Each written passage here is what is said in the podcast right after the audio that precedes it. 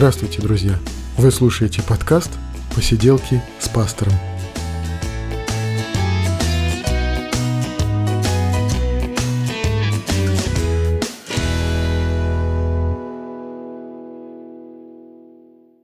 Двадцать шестой выпуск «Посиделок», и мы говорим с вами о христианстве, о его истории, мы говорим о Священном Писании, мы говорим с вами о нас, о нашей жизни, о том, что с нами происходит, о том, что нам интересно. И вот сегодня мне хочется поговорить о таких шокирующих словах Иисуса Христа, э, которые заставляют нас как-то продумывать, как-то трактовать их, как-то приспосабливаться к их существованию, чтобы продолжать жить христианской жизнью и в то же время как-то а, уживаться с тем, что говорил Иисус. И вот сегодня мы поговорим об этом, об апофатическом богословии и высказываниях Иисуса Христа. Поехали!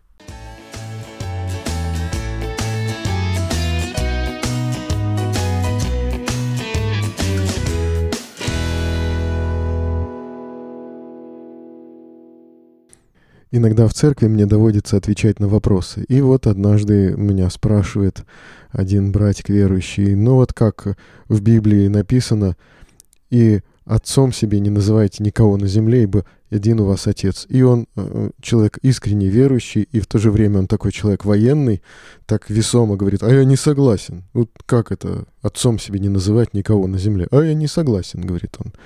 И я пытался ему объяснить тогда, что, ну вот посмотри, тут, говорю, написано, э, и отцом себе не называй никого на земле. Ну, предполагается, что, вообще говоря, может быть, это и не о биологическом отце сказано, какой-то форме вежливости, может быть, или как, я уж не знаю. Но мы с ним поговорили тогда как-то, немножко он по этому поводу успокоился, но в то же время я понимал, что я-то толком этот вопрос и э, не раскрыл, и не объяснил ему сути, и понимал, что это э, стоит большего разговора, какого-то более серьезного размышления об этом. Э, конечно, тем более, что это не единственный шокирующий такой момент в Писании, который может вызвать такое э, резкое несогласие. И слова, что мы должны возненавидеть наши семьи, даже свою жизнь, и тогда следовать за ним, и э, что необходимо там руки, ноги себе поотрывать, да, и глаза повырвать себе, если они соблазняют нас, чтобы нам все-таки войти в Царство Небесное. То есть это очень э, сложные тексты на самом деле. И вот, э, вот такая выборка шокирующих текстов, которые я сейчас прочту, э, текстов Священного Писания, слов, которые принадлежат Иисусу Христу. Евангелие от Матфея, 23 глава, 9 стих. «И отцом себе не называйте никого на земле, ибо один у вас Отец, который на небесах». Евангелие от Луки, 14 глава, 26 стих. «Если кто приходит ко мне и не возненавидит отца своего и матери, и жены, и детей, и братьев, и сестер, а притом и жизни своей, тот не может быть моим учеником». Евангелие от Матфея, 5 глава, 27, э, ну, по 30 стихи. «Вы слышали, что сказано древним, не прелюбодействуй, а я говорю вам, что всякий, кто смотрит на женщину с вожделением, уже прелюбодействовал с нею в сердце своем. Если же правый глаз твой соблазняет тебя, вырви его и брось от себя, ибо лучше для тебя, чтобы погиб один из членов твоих, а не все тело твое было ввержено в гиену. И если правая рука твоя соблазняет тебя, отсеки ее и брось от себя, ибо лучше для тебя, чтобы погиб один из членов твоих, а не все тело твое было ввержено в гиену. Да, вот нет о ногах, есть только о руках и о глазах, но а, проще это нам не делает. И наша выборка, конечно, она а, как бы из самых а, экстремальных таких, из самых шокирующих, может быть, даже, даже сказать можно из самых человеконенавистнических текстов Писания, но а, проблема в том, что нам действительно надо их понять.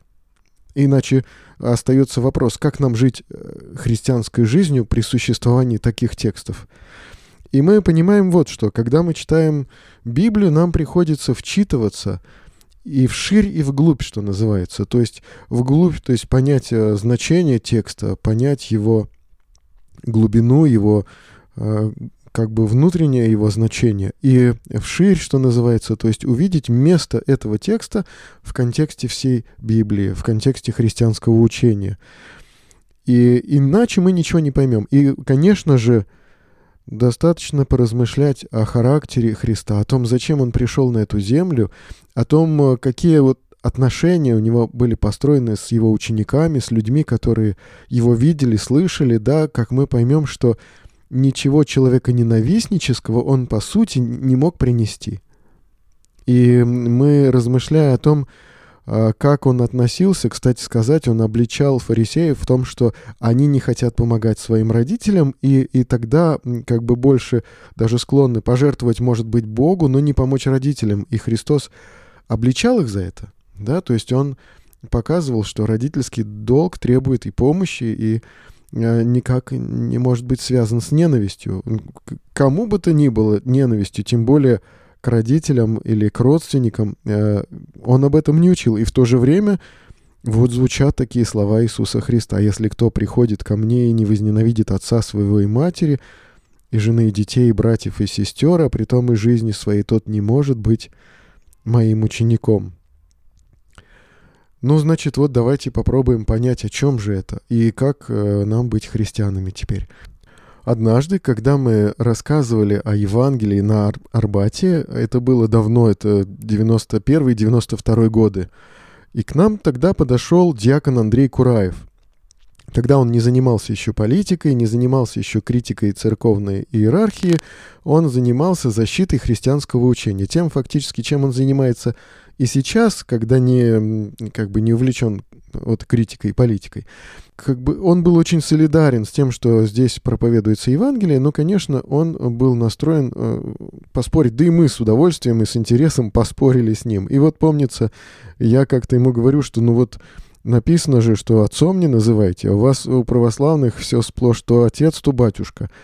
Да, на что он ответил примерно так, насколько я помню его слова, что, ну, а посмотрите, ваш любимый апостол Павел, любимый вами протестантами, да, как он говорит о том, что он является отцом для верующих, да, у вас много наставников, но немного отцов, я родил вас благовествованием, говорит он. То есть он себя фактически, раз уж я родил вас благовествованием, да, подразумевает, что он духовный отец.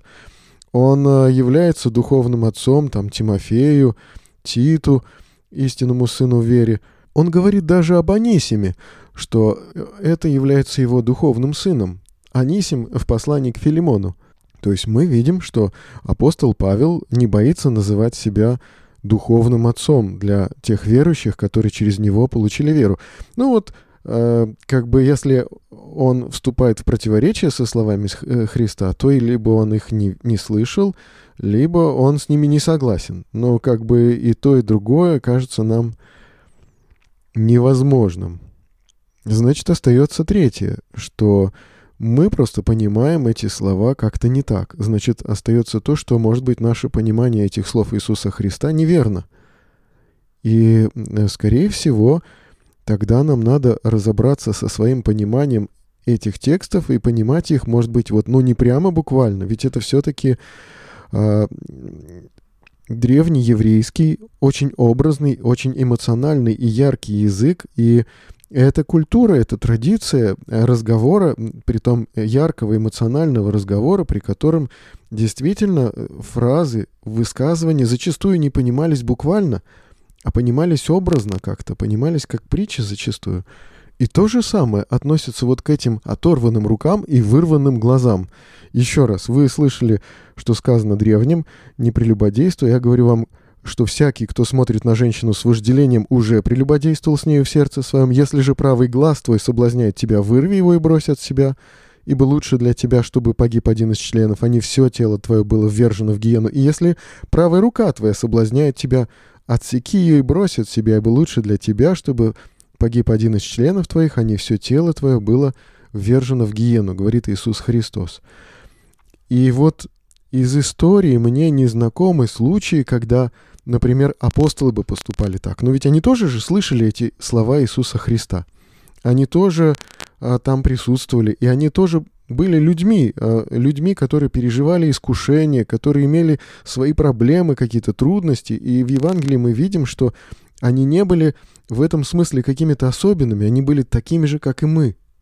И тем не менее, никто из них э, там не отпилил свою руку, никто из них не вырвал себе глаз, по крайней мере, из истории мы об этом не слышали. Более того, ранняя церковь категорически была против членовредительства.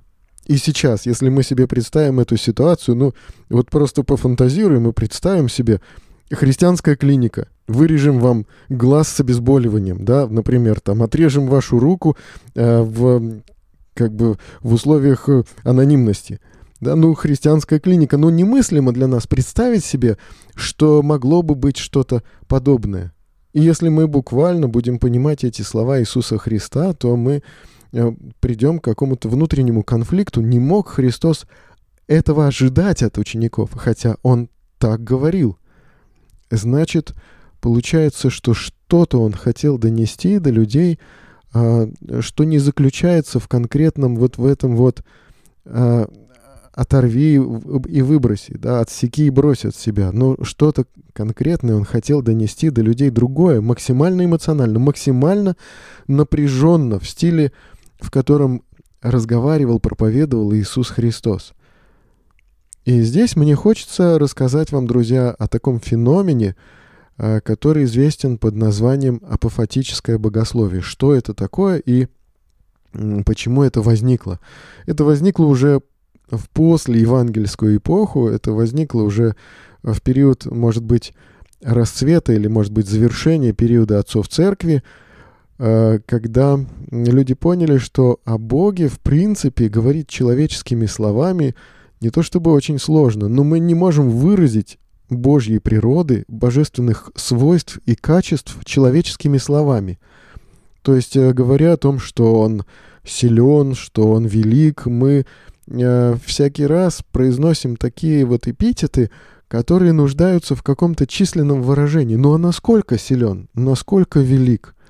Да? И мы понимаем, что у нас нет каких-то измеримых показателей, чтобы это охватить. Ведь Бог бесконечен, и вот это вот даже бесконечен, без, без ограничений, без конца, это уже ну, некое неположительное высказывание, конкретно описывающее как бы его размеры, его силу, его какие-то свойства, а показывающее того, что в нем нет. А, бесконечен, значит, нет каких-то ограничений, нет конца, нет какого-то предела.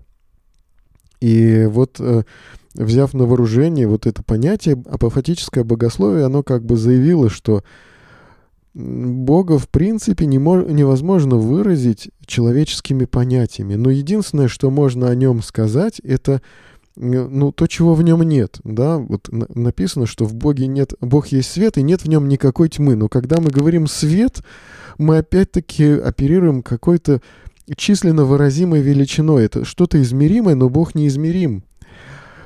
А вот чего в нем нет, когда мы заявляем, что нет в нем никакой тьмы, да, и что в Боге нет греха, например, или что в Боге нет неправды, то мы тем самым вообще что-то что о нем все-таки сообщаем. И потому, как, говоря о, о Боге как о бесконечном, да, мы говорим, что Он лишен ограничений, а, что Он всемогущ, значит, а, нету того, что для Него невозможно — и, и вот это вот э, такое богословие, то есть такой способ передачи информации о Боге, такой способ размышления, на самом деле это был способ размышления, как, когда, когда человек, думая о Боге, отбрасывает все ограниченное, отбрасывает все несовершенное, да, а то, что остается, оно невыразимо человеческим языком, но вот в таком размышлении человек как бы немножко приближался вот к божественному. Это то самое апофатическое богословие, которое э, в поздний древний э, период или в раннем средневековом периоде развивалось. Но на самом деле такой способ мышления, апофатический способ мышления, он присущ не только христианству, но и другим религиям тоже. И в других религиях тоже встречаются такие способы размышления о божественном. И вот сейчас очень важный, важный момент скажу, э, важную мысль, которую, может быть, не, не так много где найдешь в каких-то учебниках. На самом деле а, то, что мне хочется еще донести, друзья, вот когда мы читаем в Ветхом Завете о том неприятии, которое Бог демонстрирует по отношению к языческим культам, к многобожию, к изображению божества, к изготовлению идолов, э, изображений Бога, то неприятие, которое Бог резко демонстрирует по отношению к идолослужению, к многобожию, к язычеству, вот э, то последовательное э, Божье э, отрицание многобожия, да, вот последовательная Божья вражда против языческого культа, которую мы видим на протяжении всего Ветхого Завета. Все вот эти полторы тысячи лет, что писался Ветхий Завет, да, он писался вот в э, ситуации Божьего неприятия языческого служения, языческого культа, э, идолослужения, служения изображением божества. И вот это э, вплоть до рощи их вырубите, идолов их сожгите, вот это вот все то, что указано в Библии, в Ветхом Завете, если понять это вот в, в таком стиле апофатического богословия, это тоже рассказ о том, какой Бог. Это Божий рассказ о себе, что Он вот не такой, не такой, как то, что можно изобразить. Он не такой, как те, которых много, и они э, не движутся, не говорят, они э, являются чушками просто из камня или из золота, из бронзы, может быть, э, изваяния мертвые, да, и э, Божья оценка идолослужения, вот это Божье неприятие идолослужения, это рассказ его о себе, о том, какой он. На протяжении полутора тысяч лет, пока писался Ветхий Завет, Бог рассказывал о себе, о том, что он другой. Но единственная возможность для него показать, какой он, это потребовать разрушить языческие идолы, да, эм, опровергнуть языческую религию, как карикатуру, как жалкую карикатуру на него. Бог рассказывал о себе, о том, что он бесконечен, о том, что он живой, о том, что он может общаться с людьми, может помогать, действует в истории, руководит этим миром, и э, что он больше тех башков, которые, которых ставили как ответственных за ту или иную территорию, за то или иное государство, как ставили как, как покровителей того или иного народа, что Бог царствует над всем, что Он превыше всего. И это Бог показывал отвергая и опровергая языческое идолослужение.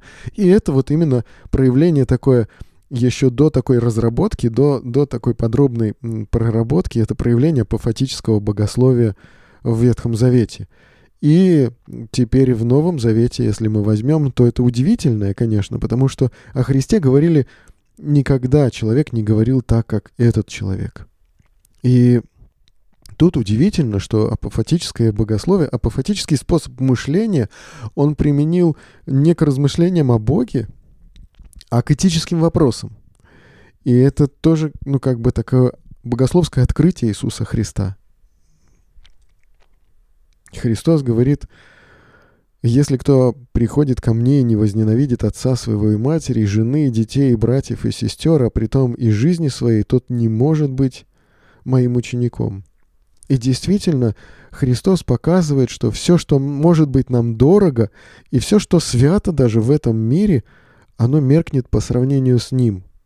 Ну, действительно, нам это сложно понять, может быть, и пока вот не произойдет этой личной такой встречи, личного переворота в жизни, ему это сложно понять, и как бы ему хочется это тоже отвергать, не принимать вот эти слова. Но действительно, Христос показывает, что Он жизни твоей важнее, что Он а, важнее того, что тебе дорого, Он важнее того, что ценится в этом мире как что-то самое святое, что самое драгоценное и чистое. Он важнее и нужнее для душ наших. И еще, помимо этого, Он показывает ну, э, рассказывает о том перевороте, который происходит в жизни верующего человека, момент обращения ко Христу. То есть этот момент э, прохода через жесточайшее разочарование во всем, вплоть до жизни своей. Человек действительно, находя Бога, он проходит через вот этот вот не знаю, ручей, реку разочарования, который он должен перейти. Действительно, отчаяться во всем и найти Бога. Это очень близко. Потому что мы действительно, пока мы продолжаем держаться за свои сокровища, за свои игрушки, за свою жизнь, за то, что нам дорого, и может быть это действительно ценно, то и Бога нам найти очень сложно в этот момент.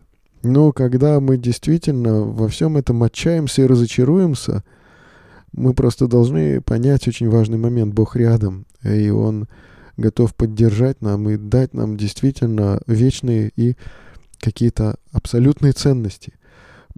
Человек проходит э, через такую переоценку, человек теряет какие-то привычные ему ориентиры, человек теряет э, привычную систему координат, систему ценностей, когда он обращается к Богу, жизнь его кардинально меняется. Ну вот, и Христос не ожидает, что он вот в этой реке отчаяния человека оставит надолго. Но момент обращения — это действительно такое переживание, э, переживание, разочарование во всем и в том числе, как Христос говорит, в жизни своей. Э, отцом себе не называйте никого на земле, ибо один у вас Отец, который на небесах. И мне кажется, что здесь Христос вот такими средствами выразил реальность небесного отцовства. Вот реальность. То есть, что Бог становится отцом верующим. И это реально. И вот э, как мог Христос вот кратко, емко и ярко, он ну, как-то по-журналистски вот предель, предельно все рассматривает, да, он как-то не, не оставляет полутонов, он не оставляет каких-то возможностей как-то еще поиграться с его словами, он а, предельно, а, предельно экстремален в своих высказываниях. И э, тут он говорит о, о небесном отцовстве, он говорит о небесном отце – и это не что-то такое, знаете, как вот, ну вот я буду в это, вот буду в это верить, оно меня утешит. Но это реальность, которая приходит в жизнь человека и которая перестраивает полностью человеческую жизнь. Это существенно, и это работает. И это не значит, что у меня теряется мой земной биологический отец, или что я к нему впоследствии стал относиться как вот к кому-то, кто для меня ничего, никакого значения не имеет, это потом возвращается с еще большей силой уважения, почитания родителей, а, возможность, способность ценить свою семью, ценить своих детей, э, как-то по-настоящему с любовью, а, трепетно и нежно относиться к тем, кто рядом с тобой, к твоим близким, тем, кто тебя любит, по-настоящему научиться их любить, возможно, только будучи христианином. Да, но в какой-то момент нужно действительно прийти к тому, что Бог является отцом, это реальность твоей жизни, да, что вот это настолько больше и важнее, что Христос вот просто расставляет приоритеты и делает это кардинально. И вот эта же фраза Иисуса Христа, вот, которую тоже я читал, про то, что если рука твоя соблазняет тебя, отсеки ее и брось от себя, ибо лучше для тебя, чтобы погиб один из членов твоих, а не все тело твое было вывержено в гиену. Это не призыв пойти в больницу куда-то, да, и попросить, чтобы там провели такую ампутацию. Это рассказ о том, что ждет нас на небесах. И э, этим самым Христос показал, что то, что ожидает, реальнее и важнее – реальнее и важнее всего, что нам знакомо здесь, ближе и э, более, э, более ценно, чем даже э, части нашего собственного тела. И потому важнее остаться верным тому, что нас ждет, хотя мы сейчас еще этого не осознаем, не понимаем, не чувствуем, может быть. Но он о себе говорит, что вот, вот мы говорим о том, что мы видели – Христос, он себя в этот момент отождествляет с апостолами, со своими учениками, и он говорит э, вот фарисею Никодиму, мы говорим о том, что мы видели и знаем, а вы свидетельства нашего не принимаете. В тот момент Христос тоже, он говорит о том, что он видел, и он э, сам переживает реальность и ценность этого царства. Как он может еще донести эту ценность, эту важность? Э, ну, как бы Христос говорит, ну не провороньте, не потеряйте, это ценно, это важно для вас. И какие еще он мог слова найти, да, для того, чтобы показать, как это для нас важно, как это для нас ценно. Эту вот необходимость не утерять, не, не проворонить, да, не упустить в жизни. Да. Вот э, он избирает э, такой стиль, шокирующий, но при этом знаете, мы, мы сейчас вот как бы вот разобрались, мы поняли, что это в каком-то смысле это проявление апофатического богословия, спроецированное на морально такие какие-то этические проблемы. Но, друзья, от этого это не становится менее значимо. То, что хотел донести Иисус, чрезвычайно важно. И когда Он говорит о себе, что Он важнее для нас, и когда Он говорит о небесном царстве, что оно важнее, что оно важнее нашего здоровья, важнее нашего благополучия, важнее вот и, и может э, как бы покрыть эти потери наши в жизни, и что лучше туда войти инвалидом, чем э, действительно пропасть здесь на земле, имея здоровье и богатство вот когда он говорит все это, важно понять, да, мы, мы, мы увидели, мы увидели, глаза вы, вырывать не надо, руки отрезать не надо, но то, что показывает Христос, грех он опасен, и мы не можем с ним мириться, и мы не можем его игнорировать как-то. И мы понимаем, что если здесь Иисус говорит о соблазне, о грехе, то это то, что убивает нас, и то, что крадет, похищает наше богатство, наше царство. Это то, что уничтожает в нас царство, и э, как бы нам э, нужно как-то очнуться и увидеть всю опасность, всю серьезность. Ведь Христос таким образом показал, что то, о чем Он говорит, серьезно. Что то, о чем Он говорит, это нельзя игнорировать, нельзя просто так пройти мимо. И люди не могли это игнорировать или проходить мимо, это возмущало их, это шокировало их. Остается чрезвычайно важным, чрезвычайно серьезным. Иногда, когда вопрос касается, например, там очень любят в церквях поднимать этот вопрос, а вот можно ли там пользоваться вот, э, сестричкам нашим косметикой, там, а можно ли там в коротких юбках приходить в церковь, а можно ли там еще что-то. Ведь э, этот текст, который мы прочли, он э, говорит о э, том, как мужчина смотрит на женщину с вожделением. И, конечно, мы сейчас, вот, ну, как бы, может быть, мы не такие сейчас фарисеи, мы ну, не меряем длину юбок, хотя в каких-то церквях когда-то мерили, да, мы не запрещаем косметику или там какие-то украшения, но э, мы иногда говорим, э, если вы увидите вот эти, э, вот эти выдернутые глаза, да, и оторванные руки, и поймете, что это может быть, на вашей совести, да, то вы будете внимательнее, серьезнее относиться к тому, как вы выглядите. Не искушайте. И вот э, то, что говорит э, здесь Господь, и Он обращается к мужчинам, что им не следует э, смотреть с вожделением, да, это касается сейчас всех, потому что э, сколько глаз или рук на моей совести, да, сколько вот э, грехов не, не мной может быть совершенным, а кем-то, кто смотрит на меня, ну, это вопрос очень тоже серьезный. И э, эти все слова, слова Иисуса Христа о том, что Он принес что-то более ценное, что Он э, говорит о чем-то, что является более важным и более нужным — они сопряжены также с вопросом нашего выбора, нашей оценки, того, как нам теперь поступить, э, что нам теперь выбрать. И это очень важный момент еще, то, что когда мы э, понимаем, что для нас действительно важно, что для нас действительно ценно, то когда мы сталкиваемся с чем-то второстепенным, э, но то, что привлекает нас, то, что как-то манит нас, то, что как-то вот хочется сделать, хочется поступить, вот это привлекательно. Очень важно вспомнить о своих ценностях, о своих вот реальных настоящих мечтах, о своих реальных настоящих целях.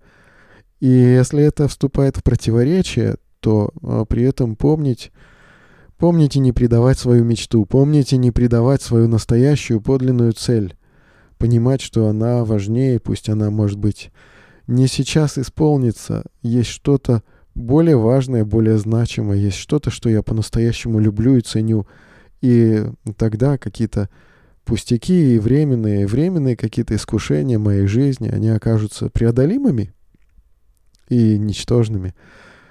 Что ж, друзья, сегодня мы говорили о сложных, о шокирующих словах Иисуса Христа.